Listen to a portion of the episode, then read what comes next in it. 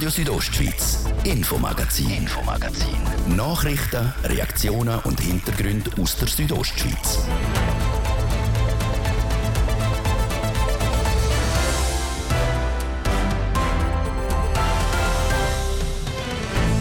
Tiefbauamt Graubünden will einen Abschnitt vom Flüelenpass umbauen, damit der weniger Kurven hat. Mit dem Vorhaben sind aber nicht alle einverstanden.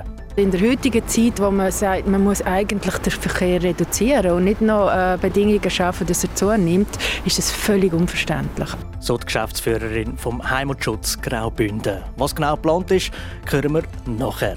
Dann haben wir noch eine Schulklasse aus Davos begleitet. Weil es während dem WEF im Dorf zu und her geht wie im Bienenlihaus und auch relativ gefährlich ist wegen vielen Verkehr, gehen sie in die Höhe. Ab ins Skigebiet Jakobshorn. Also gestern sind wir ganz hochgegangen, hat auch ganz viel Spaß gemacht. Wie der Tag für Sie war, gibt es in dieser Viertelstunde. Mein Name ist Dies Fritschi. Schön sind ihr mit dabei. Noch bis morgen ist Davos in einem durchgetakteten Ausnahmezustand. Um das Weltwirtschaftsforum zu schützen, sind nebst Hunderten von Polizistinnen und Polizisten auch 5000 Schweizer Armeesoldatinnen und Soldaten im Einsatz. Am Boden und in der Luft. Eine wichtige Rolle hat nämlich auch die Schweizer Luftwaffe. Das Kommando von dem Lufteinsatz am WEF hat der Oberst Reto Kuhns. Im Fachjargon ist er der Chief Air Operation Center. Der Martin de Platzes hat ihn zu Davos getroffen. Oberst Kunz, wir stehen jetzt hier vor dem Eisstadion in Davos. In welchem Umkreis ist jetzt der Luftraum gesperrt rund um Davos? Wir haben die Restricted Area, wie wir den Luftraum nennen, der ist mit 25 nautischen Meilen. Das entspricht etwa 45 Kilometer, wo auf eine Höhe geht bis etwa 7000 Meter. Wenn ich jetzt einen Umkreis mache von 45 Kilometern, dann tangiert das auch unseren Nachbar Österreich. Das heißt auch die österreichische Luftwaffe und allenfalls auch die italienische ist involviert in dem Raum. Ja, das ist genau so. Das ist eine Kooperationsarbeit, wo wir mit unseren Partnern aus Österreich und auch Italien zusammenarbeiten. Und vor allem mit Österreich haben wir auch Luftmittel, die austauscht werden. Äh, Österreich unterstützt uns auch mit Eurofighter, wo wir dann auch Einsatzmittel in der Luft haben. Und das ist alles koordiniert von uns, von der Operationszentrale, von der EZ Luftverteidigung aus. Nebst den Eurofighter von der österreichischen Luftwaffe ist die Schweizer Armee im Einsatz jetzt hier mit der F-18. Ja, genau. Wir sind mit der F-18, machen wir die Wahrung der Lufthoheit als ein Effektor. Wir haben aber noch weitere Effektoren. Das ist Bootluft, die bodengestützte Luftverteidigung, wo wir mit der Flap-Kanone sicherstellen. Das sind die Effektoren und dann haben wir einen ganz grossen Sensorverbund, wo mit Radarüberwachungsgeräten oder auch mit Personen, wo wir die ganze Luftlagebild immer aktualisieren. Sind Flap-Kanonen angesprochen, sind allenfalls auch Stinger im Einsatz? Stinger haben wir nicht, weil es geht um eine sogenannte Point Defense. Das heisst, wir tun einen bestimmten Punkt verteidigen und dort können wir eigentlich mit der äh, Kanonenflap können wir da besser trainieren wirken, weil sie auch im Sensorverbund mit den anderen Überwachungsradar kann, äh, ins Recognized Air Picture einspeisen und somit haben wir auch dezentral in der Einsatzzentrale die ganze Luftlagebild und gibt uns eine bessere Möglichkeit zum Agieren und Antizipieren. Können Sie oder anders gesagt dürfen Sie aus taktischen Gründen sagen, mit wie viel FA-18 der Luftraum geschützt wird? Die Anzahl können wir so äh, nicht sagen. Wir haben aber so lange, dass irgend alle Leute hier von der Betreuung her äh, in einem näheren Umkreis in Davos zusammen sind, die völkerrechtlich geschützten Personen, werden wir gerade über Davos immer permanent F-18 haben. Jetzt für uns Zivilisten, wie muss man sich das vorstellen? Mir schwebt jetzt hier ein Actionfilm aus Hollywood vor Top Gun über durch Eindringen in den Luftraum. Kann man sich das so vorstellen, dass ein F-18 aufsteigt und dann anfängt irgendwie klappern mit den, in Anführungszeichen klappern mit den Flügeln, um den darauf aufmerksam zu machen, dass er da nicht sein sollte? Hollywood überzeichnet sicher das Bild ein bisschen mit den Bilddarstellungen, aber im Ablauf her ist es genau so. Wir haben F18, wie ich gesagt habe, permanent über Davos, wenn alle Leute im Kongresszentrum sind. Und dann gibt es äh, zuerst eine Intervention, das heißt, wir identifizieren den Flüger identifizieren.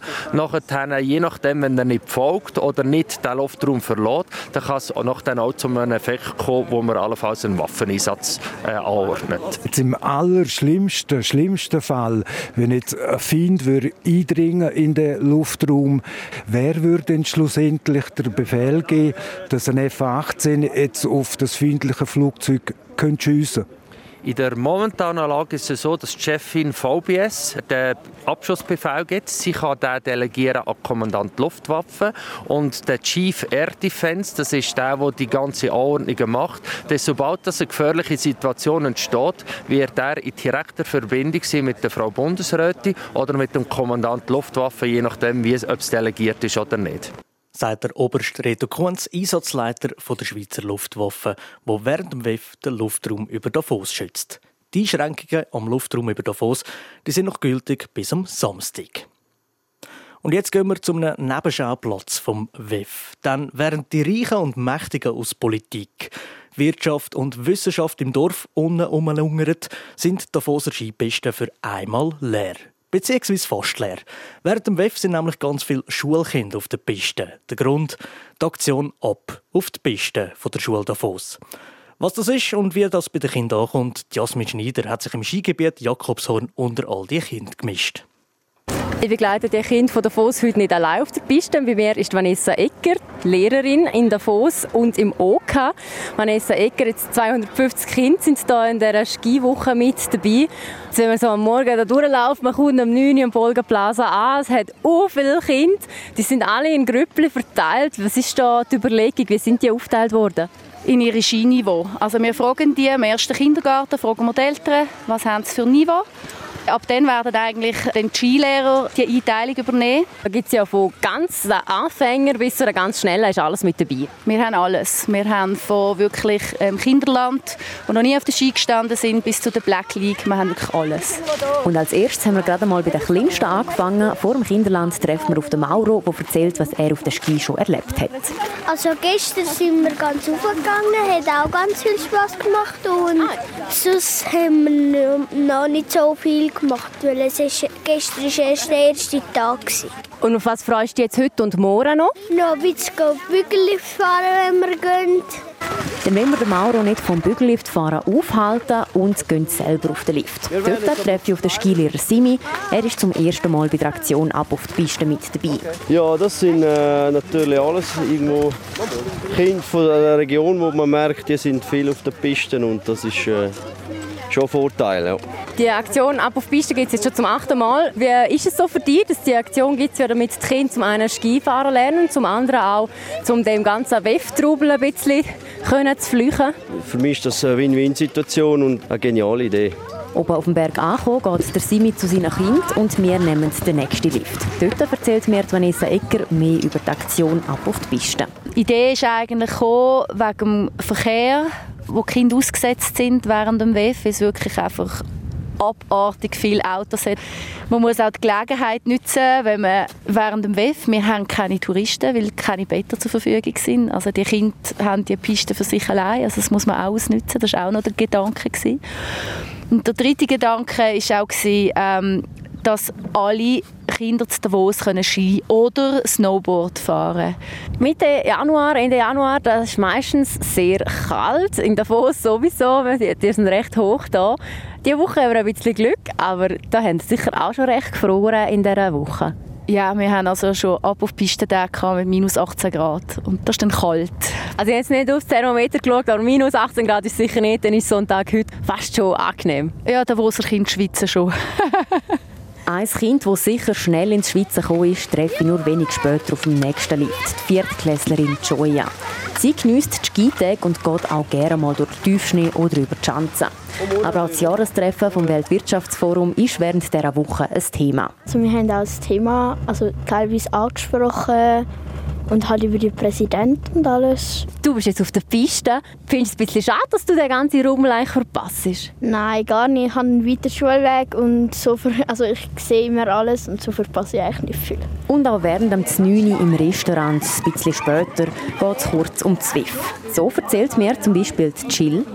Ehrlich gesagt weiß ich nicht ganz, über was überhaupt Zwiff ist, aber ich bin froh, dass wir nicht in die Schule müssen, weil es ist sehr viel Verkehr auch und muss ich immer Angst haben, wenn ich über den Zebrastreifen gehe. Deswegen bin ich froh, dass wir da Skifahren können. Jeden Tag gibt es für alle Kinder einen 9 und einen Mittag. So können sich die Kinder aufwärmen und haben nachher wieder genug Energie zum Weiterfahren. Möglich machen sie das, so wie die ganze Aktion, ganz viele Sponsoren, wie mir Vanessa Ecker sagt. Wir haben grosszügige Sponsoren, Haufen Geschäfte, wie Sportgeschäfte, die dabei sind. Institutionen, Organisationen, ein Haufen Bergrestaurants, Bergbahnen, Skischulen. Und einen von diesen Sponsoren suchen wir als nächstes. Luca, du bist Geschäftsführer von Jatzhütte. Jatzhütte ist eigentlich ein bekannter Après-Ski-Ort. Jetzt sind hier Kinder, gehen hier ein und aus während dieser drei Tage ab auf die Piste. Ist auch mal etwas anderes für euch? Ja, definitiv. Und das sind ja unsere Gäste vom Morgen. Und während dem WEF ist ja sowieso ein bisschen weniger los bei uns auf den Bergen. Und wir hoffen, wenn wir sie jetzt schon gut bedienen, dass vielleicht in ein paar Jahren dann zurückkommen zu uns auf die Atzhütte. und nach einer kurzen Stärkung mit Punsch, Tee und Schokostängel geht es auch für uns wieder weiter und es wartet die letzte Talabfahrt. Und zu unterst ankommen, treffen wir nochmal auf eine Gruppe Kinder. Ich bin jetzt bei einer letzten Gruppe. Es sind Red King und Red Queen, also als Paar von der Schnelleren. Für mich eher ein Skitag hier, aber für euch geht es ja noch weiter, oder? Ja! Die Skiwoche der Schule Davos hat gestern angefangen und geht noch bis morgen. Kostet tut alles tutti gewohnte mit, zu 9 und zu Mittag 50 Franken pro Kind. Das vor allem dank der vielen Sponsoren.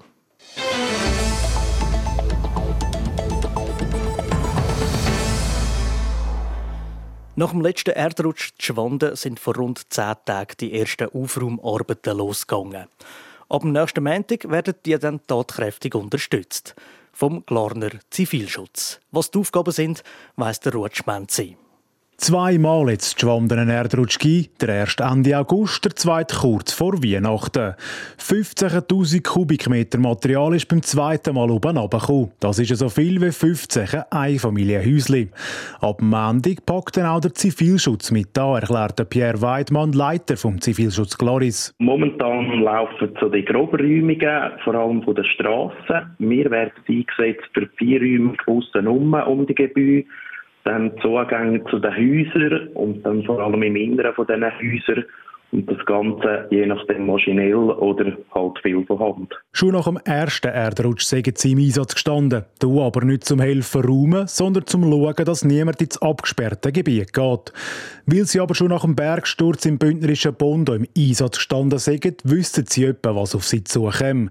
Zum Privatwirtschaft nicht zu fest belasten, haben sich Zivilschützer freiwillig für einen Einsatz melden. Und wir haben da sehr viel und auch positive Rückmeldungen und das macht mich auch stolz. Auch jeder, der Nein angeklickt hat, finde ich super, dass er das gleich ausgefüllt hat und so haben wir jetzt genug Leute gefunden und können sicher die nächste Woche Vollgas einsetzen. Mit gut 20 Leuten starten wir am Montag Schwanden. Vorgesehen ist, dass der Zivilschutz einmal eine Woche hilft aufräumen. Ob noch eine zweite Woche dazu kommt, jetzt dann kurzfristig entscheiden, sagt Pierre Weidmann. Wir haben immer noch Gebäude, wo wir nicht wissen, wie sieht es drinnen überhaupt aus, weil man noch nicht rein kann.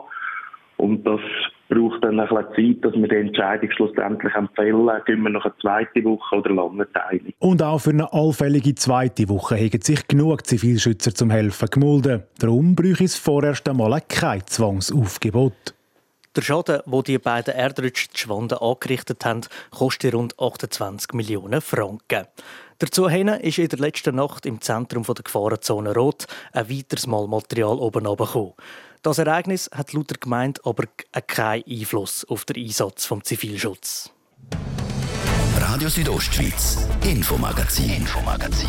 Nachrichten, Reaktionen und Hintergründe aus der Südostschweiz.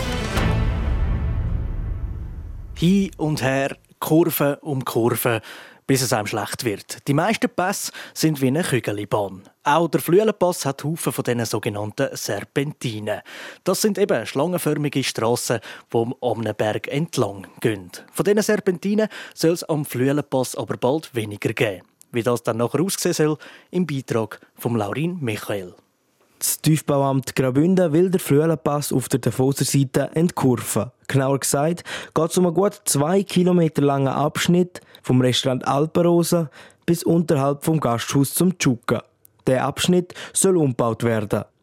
Auf das Projekt hat es Einsprachen gegeben. Besser gesagt auf das Teilprojekt bei der historischen Tschuka Serpentina. Dort soll neu eine gut 150 Meter lange und möglichst gerade Straße gebaut werden. Nicht einverstanden mit dem ist unter anderem der Heimatschutz Graubünden. Für die Geschäftsleiterin Ludmila Seifert ist der Bau völlig unverständlich. Das ist wirklich wie ein Rückfall in eine so 60er-Jahre-Ideologie, wo man wirklich das Gefühl hat, also in der heutigen Zeit, wo man auch von Klimawandel und allem redet, wo man sagt, man muss eigentlich den Verkehr reduzieren und nicht noch äh, Bedingungen schaffen, dass er zunimmt, ist das völlig unverständlich. Das ist ein riesiger äh, Eingriff ins Gelände, oder, der dort gemacht werden muss. Das Tiefbeamt Graubünden baut die Straße wegen einer Analyse um. Bei der ist herausgekommen, dass die Verkehrssicherheit nicht gut ist. Der Abteilungsleiter Strassenbau vom Tiefbeamt Graubünden, der Roger Stäubli, erklärt wieso. Wir haben Parkplätze, die Ausfahrten haben mit fehlender Sichtweite. Einzelne Parkplätze müssen sogar retour in die Hauptstraße rausfahren, wenn sie weggehen. Und auch der obere Parkplatz ist bei der Parkplatzausfahrt die Sichtweite einfach ungenügend nach den heutigen Grundsätzen und Richtlinien. Und darum haben wir nach Alternativen gesucht, sind auf die Lösung gekommen. Im Weiteren ist im Moment aktuell bestehende Bushaltestelle vor dem Restaurant Tschucken. Die äh, genügt weder der Behindertengerechtigkeit noch der sonstigen Anforderungen, weil zum Beispiel außerorts keine Fahrbahnhaltestellen zugelassen sind. Das Projekt soll in zwei Etappen gebaut werden. Dass der Bau der ersten Etappe schon in dem Frühling starten soll, ist für den Heimatschutz nicht verständlich, trotz dem unklaren Status vom umstrittenen Bereich. Wieso der Heimatschutz nicht gegen das ganze Projekt vorgeht, erklärt Ludmila Seifert. Dort haben wir einfach keine Handhabe dagegen vorzugehen. Man muss ja immer irgendeine Handhabe haben, auch dagegen vorzugehen. Wir, wir sind der Meinung, das ist überhaupt nicht nötig. Man könnte das auch einfach flicken, das, was kaputt ist, wenn etwas kaputt ist. Aber die Verbreiterung ähm, ja, ist, ist, denke ich, schon unzeitgemäß. Aber dass man das jetzt auseinander nimmt, die zwei Sachen, oder? und dann schaut, wie man den Rest macht, das ist natürlich schon sehr fragwürdig. Der Bau für die zweite Etappe soll dann im 2026 starten. Wie es mit dem Teilprojekt und der Einsprache weitergeht, sagt der Roger Stäubli. Wir sind, wie es in der Projektgenehmigung enthalten ist, wir haben den Abschnitt zurückgenommen, also die Rückzug ist auf Antrag vom Tiefbeamt erfolgt. Wir werden jetzt den Abschnitt analysieren, wir werden die Alternativen aufzeichnen, so dass wir an und für sich der vorgeschlagene, die vorgeschlagene Variante können Alternativvarianten, insbesondere Maßnahmen auf dem bestehenden Trasse können gegenüberstellen und dann werden wir, sobald wir die Grundlagen haben für eine Besprechung, werden wir mit den Einsprechern Kontakt aufnehmen. Das wird irgendwo Mitte 2024 sein. Wenn eine Lösung für das umstrittene Teilprojekt gefunden wird, ist zeitlich offen. Das letzte Wort bei der Tschuckenkurve ist also, also noch nicht gesprochen. Zuerst konzentriert sich der Kanton auf den Ausbau vom nicht umstrittenen Teilstück. Zwei junge Snowboarder von Unterterzen am Wallensee sind zusammen mit ihrem Trainer an die Olympischen Jugendspiele ans andere Ende der Welt gereist. Während dem letzten Schweizer Schneetraining haben sie mit dem Rutschmenzi über ihre Ziele geredet. Sie sind 16 und 17, heißen Nuria Gubser und Noah Kocherhans. Sie fahren Snowboardcross und sind für die Olympischen Jugendspiele Südkorea nominiert worden. Beide haben sich über diese Nomination natürlich gefreut. Es sei ein grosses Erlebnis für sie, sagt Nuria Gubser. Sie sei aber auch ein bisschen nervös. Ich freue mich, aber ich bin halt auch nervös, ja.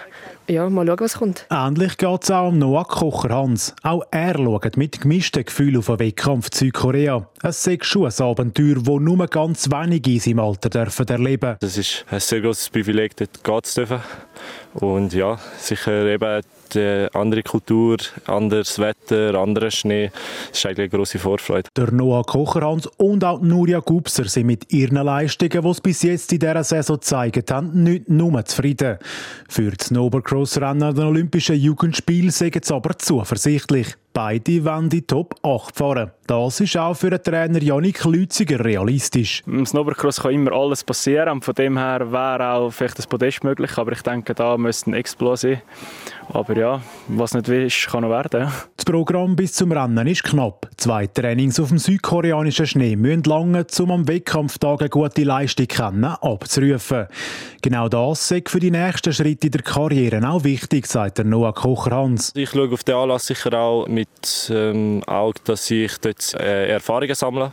Also halt auch eben das Performen auf Tag X, das hast du nicht oft. Das kannst du im Training nicht trainieren und an normalen Wettkämpfen halt auch nicht. Neben den Erfahrungen für die Karriere hat das Abenteuer Olympische Jugendspiele auch sonst Einfluss, meint Nuria Gubser. Es ist halt mega cool. Du siehst mega viel, auch generell durch Snowboard, auch abgesehen von der Jugendolympiade.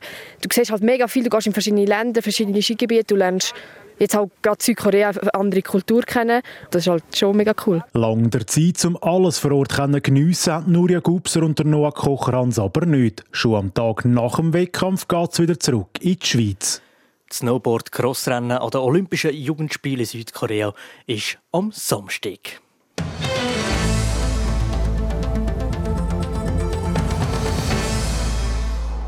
Und das wäre es mit dem heutigen Infomagazin. Wenn ihr diese Sendung nochmal hören wollt, wenn euch die Scheibe gut gefallen hat, dann macht das ganz einfach auf rso.ch oder überall, wo es Podcasts gibt. Mein Name ist Dies Fritschi. Ich wünsche allen zusammen einen gemögigen Abend. Radio Südostschweiz, Infomagazin, Infomagazin. Nachrichten, Reaktionen und Hintergründe aus der Südostschweiz.